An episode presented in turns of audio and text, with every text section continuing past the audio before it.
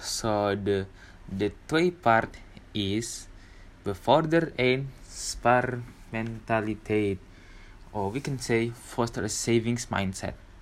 Wanneer kinderen geld ontvangen van banen, toelagen of geschenken, moedigen hen um, om eerst zichzelf te betalen. Ze zouden een, de, een deel ervan op een spaarrekening moeten zetten voor toekomst, toekomstig ge, gebruik.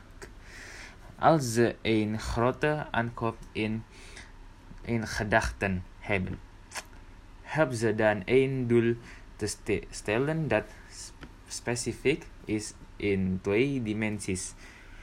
Hoeveel geld ze nodig hebben en wanneer ze het nodig hebben.